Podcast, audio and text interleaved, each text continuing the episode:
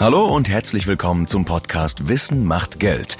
Mit Top-Experten aus der Finanzwelt sprechen wir über Themen rund um Wirtschaft, Finanzen, Politik und Gesellschaft. Wissen macht Geld. Ihr Leitfaden für erfolgreichen Vermögensaufbau. Hallo und herzlich willkommen zu einer weiteren Folge mit Matthias Schober und Andreas Beck.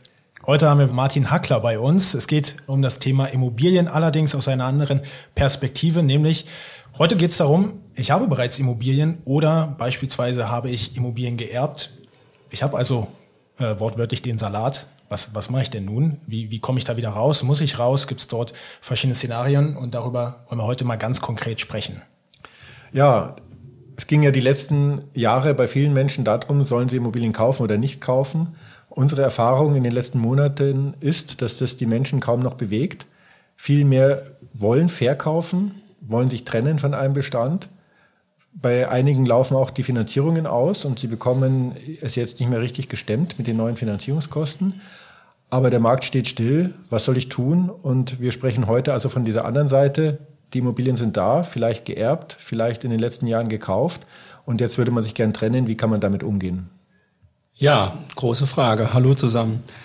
Ähm, zum einen steht der Markt Gott sei Dank nicht komplett, sondern Andreas, du hast in der letzten Folge schon gesagt, wenn es jetzt wirklich um Objekte in guten Lagen mit einer sehr, sehr guten Ausstattung geht, die sind nicht nur preisstabil, sondern da gibt es auch noch Käufer für gleichwohl ähm, der Verkaufsprozess sich deutlich in die Länge zieht im Vergleich zu vorher.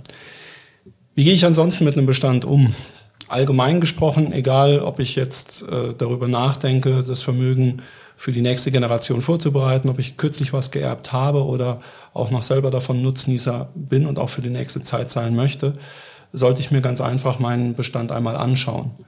Das heißt, nicht nur, was kommt rein, was geht raus, sondern wir haben erstens das Thema eines im Moment noch schwer zu kalkulierenden Investitionsstaus. Es wird ein Sanierungszwang, möchte ich fast sagen, kommen. Stichwort EU-Gebäuderichtlinie. Wie groß der je Quadratmeter ausfallen wird, wissen wir schlicht und ergreifend nicht genau. Es steht da so eine Zahl von 1000 bis 1500 Euro je Quadrat von äh, Haus und Grund im Raum. Diese Zahl wird wahrscheinlich eher die Untergrenze sein, je nach Zustand des Objektes und je nachdem, was sich Berlin im Schlepptau von Brüssel wird einfallen lassen müssen, um dort nicht selber äh, straffällig zu werden, ja, wenn ein EU-Mitglied nicht die EU-Gebäuderichtlinie im eigenen Land umsetzt, macht sie sich strafbar.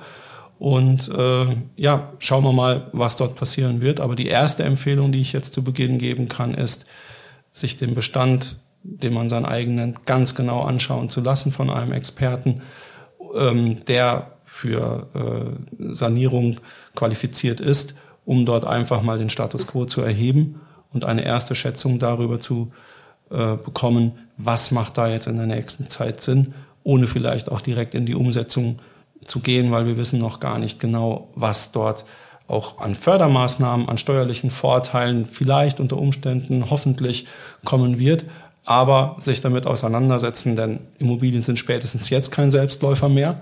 Und je genauer ich meinen Sparingspartner kenne, desto besser für mich. Machst du da eine Unterscheidung zwischen Eigenbedarf und Kapitalanlage?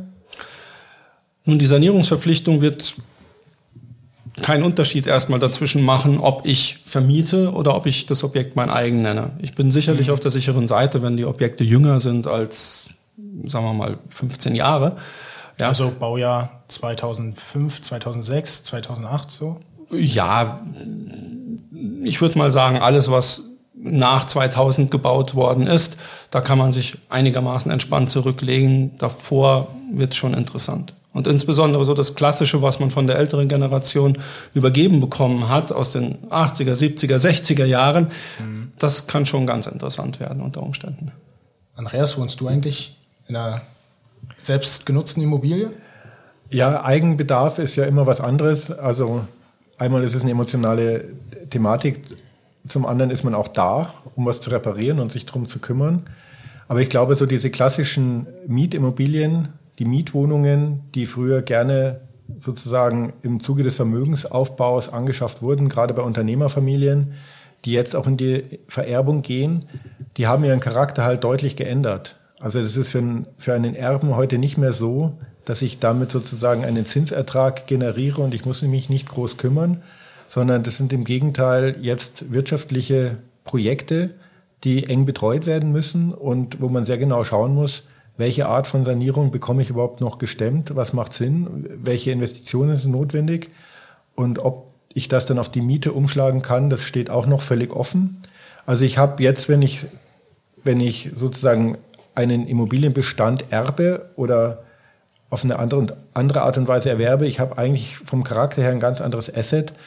Und da sehen wir häufig jetzt den Wunsch, sich davon zu trennen und dann eben auch die Erkenntnis, dass der Markt bei solchen durchschnittlichen Mietimmobilien extrem schwer geworden ist.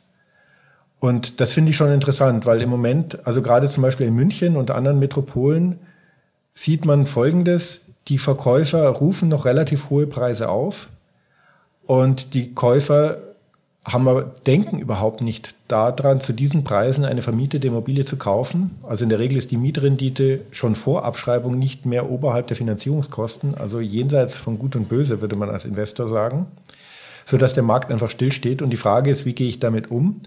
Und was wir eben häufig als Fehler jetzt sehen, ist, dass die Realität einfach nicht anerkannt wird von den Verkäufern, sondern die stellen ihre Immobilien dann auch zu diesen noch zu hohen Preisen ein und sagen sich, naja, wir gucken mal. Und da denke ich, sollte man schon offensiver an die Sache rangehen und sich überlegen, ob es, ob es da nicht andere Verkaufsstrategien gäbe. Kann ich nur bestätigen. Also es ist mit Sicherheit so, dass der Preis, der für ein Objekt dranstehen darf, auch nur und immer der ist, der realisiert wird und nicht das, was ich glaube oder was ich fühle. Und im Vergleich zum freien Kapitalmarkt, der sehr transparent ist, wo die Preise tagtäglich oder minütlich quasi aktualisiert werden, sehe ich es halt dann, ob ich ein Objekt zum Notar bringen darf oder nicht. Mhm. Und genau dieses Zögern und genau dieses darauf verharren, äh, das Objekt ist angeblich mehr wert, das kann ganz fatale Folgen haben. Aber jetzt kann ich mir gut vorstellen, dass der ein oder andere Zuhörer vielleicht perspektivisch Immobilien vererbt bekommt oder der ein oder andere Zuhörer später mal Immobilien vererben möchte. Ähm, was sollte man denn da jetzt machen? Also sollte man den Eltern, Schwiegereltern, wem auch immer, äh, raten, bitte zieht rechtzeitig aus, verkauft es oder äh, wie, wie, oder sollte man es behalten und sich einfach über die Konsequenzen bewusst sein, was dort an, an Sanierungsauflagen durch höhere Nachhaltigkeitsziele und so weiter auf einen zukommen. Also was ist da so eine Handlungsempfehlung sozusagen? Ja? Auf den letzten Punkt habe ich vorhin schon Bezug genommen. Ja, es geht darum, äh, ganz genau einmal sich einen Plan darauf zu machen, was muss ich tun, was wird das eventuell kosten. Und das andere sind wir beim Stichpunkt Lebensentwurf, ja, um Gottes Willen. Also Senioren jetzt dazu zu bewegen, auszuziehen und, und die, die letzten Lebensjahre massiv zu verändern, nur um mich hinten raus als Erbe steuerlich oder kostentechnisch zu optimieren, ist vielleicht nicht so ganz redlich.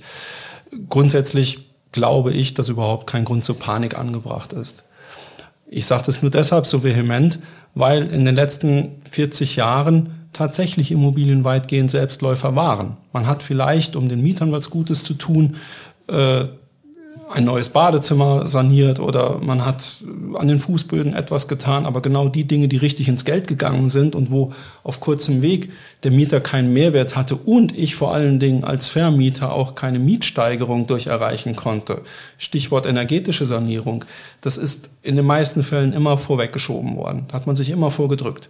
Und jetzt geht es ja darum, eine Zahl dort stehen zu haben, die nicht dafür sorgt, dass das Objekt aufgewertet wird oder gar meine Bruttomietrendite gesteigert wird, sondern da geht es um Schadenbegrenzung.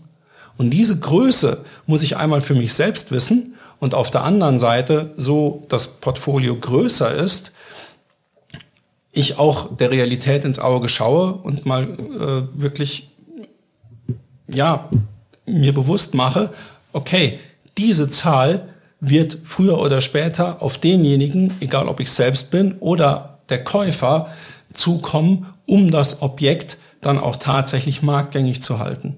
Also wird das vielleicht dann auch für mich der Punkt sein, wo ich auf den Boden der Tatsachen zurückkomme und einen realistischeren Verkaufspreis auch kalkuliere.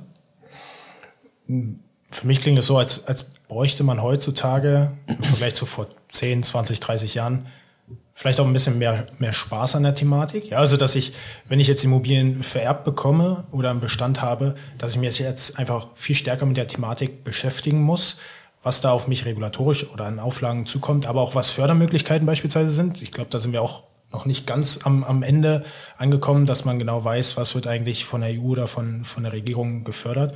Aber ich brauche zumindest schon mal, wenn ich mich dazu entscheide, die Immobilie zu behalten, ein höheres Interesse für die Asset-Klasse, oder? Gehst du damit? Definitiv. Also ähm, salopp gesagt, sollte ich mir einen wie auch immer definierten Immobilienführerschein selber zulegen. Und der geht nicht darum, wie trickse ich den Markt aus, wie kriege ich über irgendwelche steuerlichen Finanzierungshebel jetzt doch noch eine schnelle Markt äh, generiert. Das ist nicht das Thema der Zeit, sondern das Thema der Zeit ist, ich habe Eigentum und das verpflichtet mich und um dieser Pflicht nachzukommen, damit es nicht für mich zu einem Problem wird, wo ich nachschießen muss, die mich richtig Geld kostet und kein Geld mehr bringt, um das in der entsprechenden Dosierung auszutarieren, dafür muss ich mir Wissen aneignen und mir Experten ins Boot holen, die sich aber jetzt nicht nur theoretisch damit auskennen, sondern die tatsächlich auch ausgewiesene, ähm, auch, auch förderfähige Berater am Objekt sind.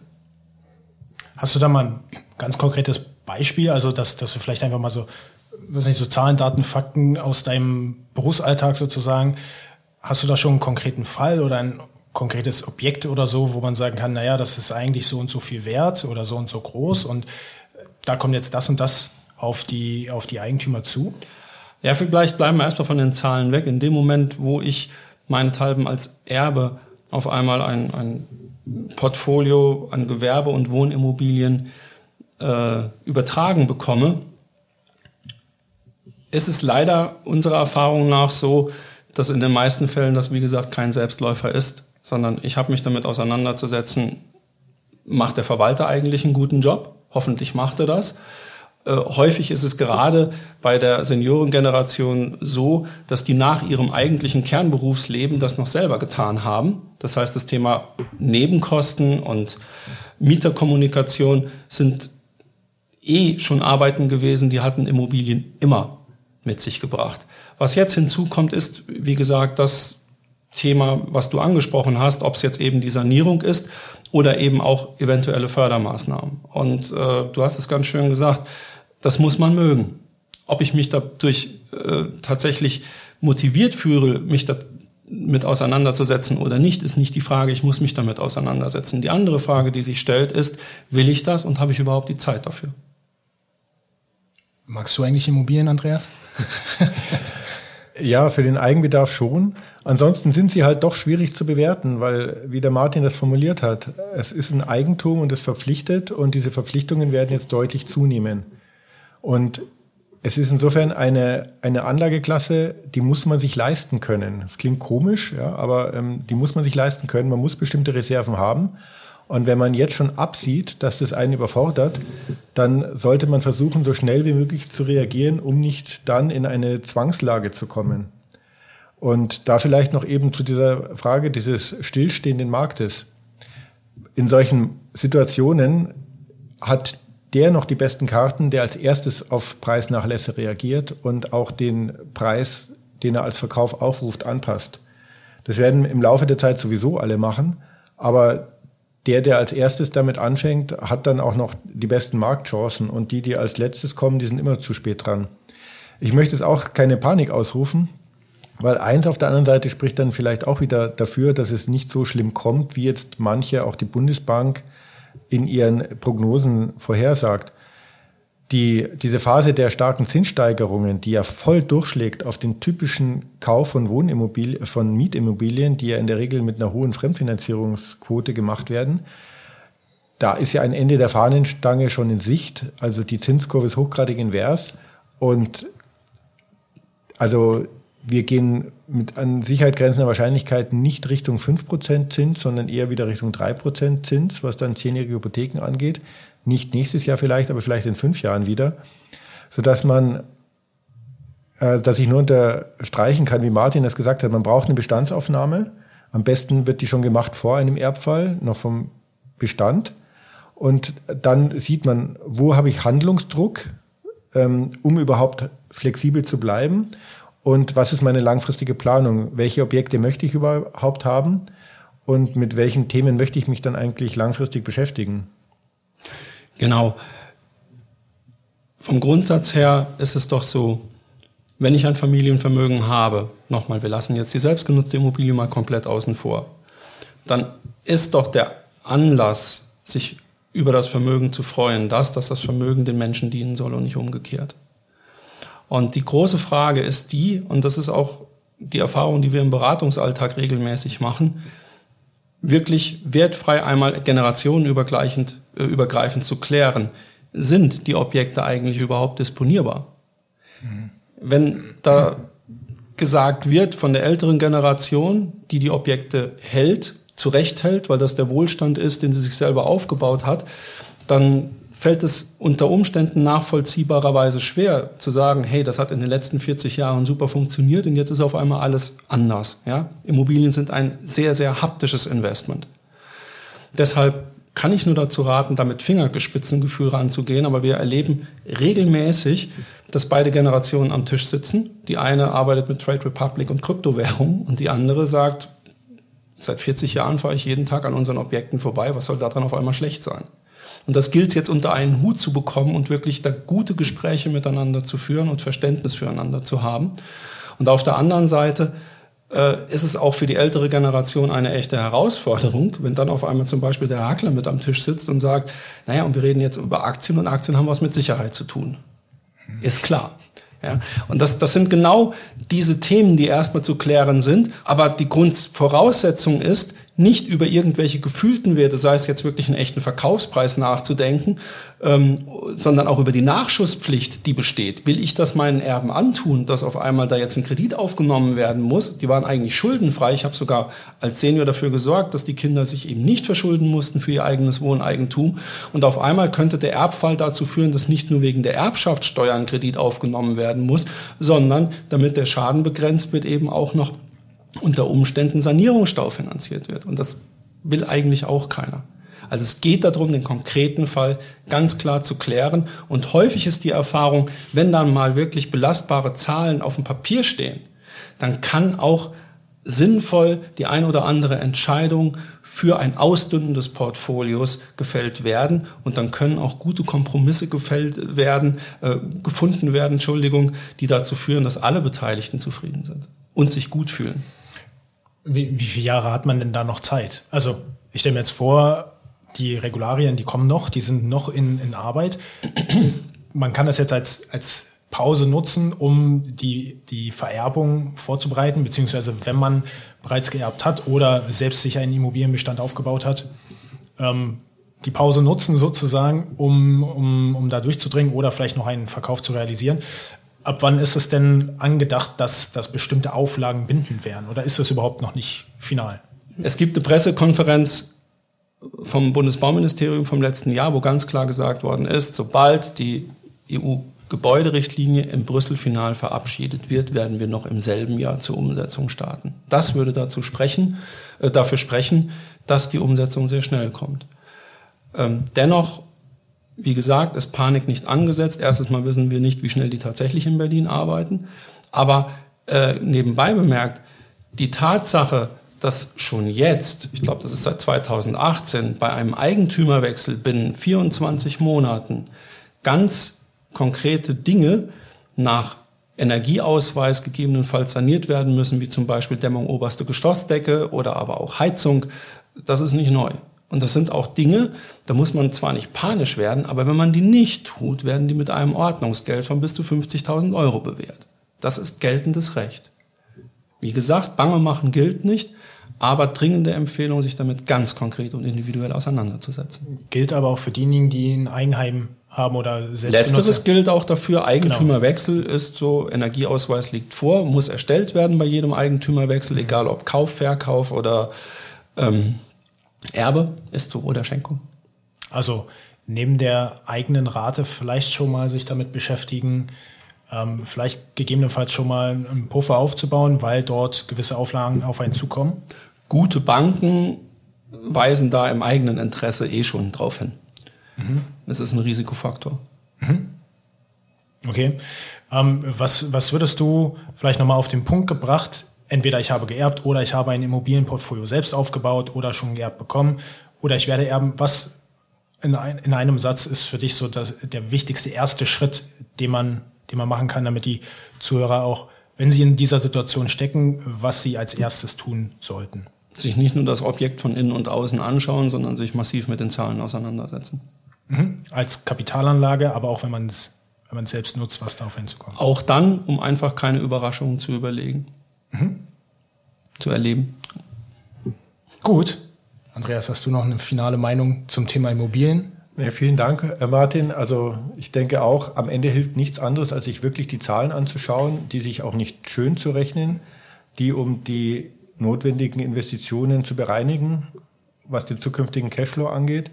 Und auf dieser Basis kann man dann wesentlich rationalere Entscheidungen fällen, als wenn man nur so abstrakt über Immobilien spricht und gefühlt sozusagen die letzten 40 Jahre mitdenkt, wie es funktioniert hat, weil die nächsten 40 Jahre oder auch die nächsten vier Jahre werden mit an Sicherheit grenzender Wahrscheinlichkeit ganz anders laufen. Ist eben eine emotionale Assetklasse. Deswegen natürlich immer die, die Schwierigkeit, das so rational runterzubrechen, wie man es vielleicht bei Aktien oder Anleihen machen kann. Ja, aber auch da gilt, mit klarer Sicht fährt sich immer besser. Martin, vielen, vielen Dank für die Einblicke. Ich hoffe, das hat den Zuhörern auch ein wenig geholfen, die in der Situation sind. Und genau, vielen, vielen Dank. Gerne. Und das war's auch schon wieder mit dieser Podcast-Folge. Alle weiteren Informationen finden Sie auf unserem YouTube-Kanal und auf unserer Webseite.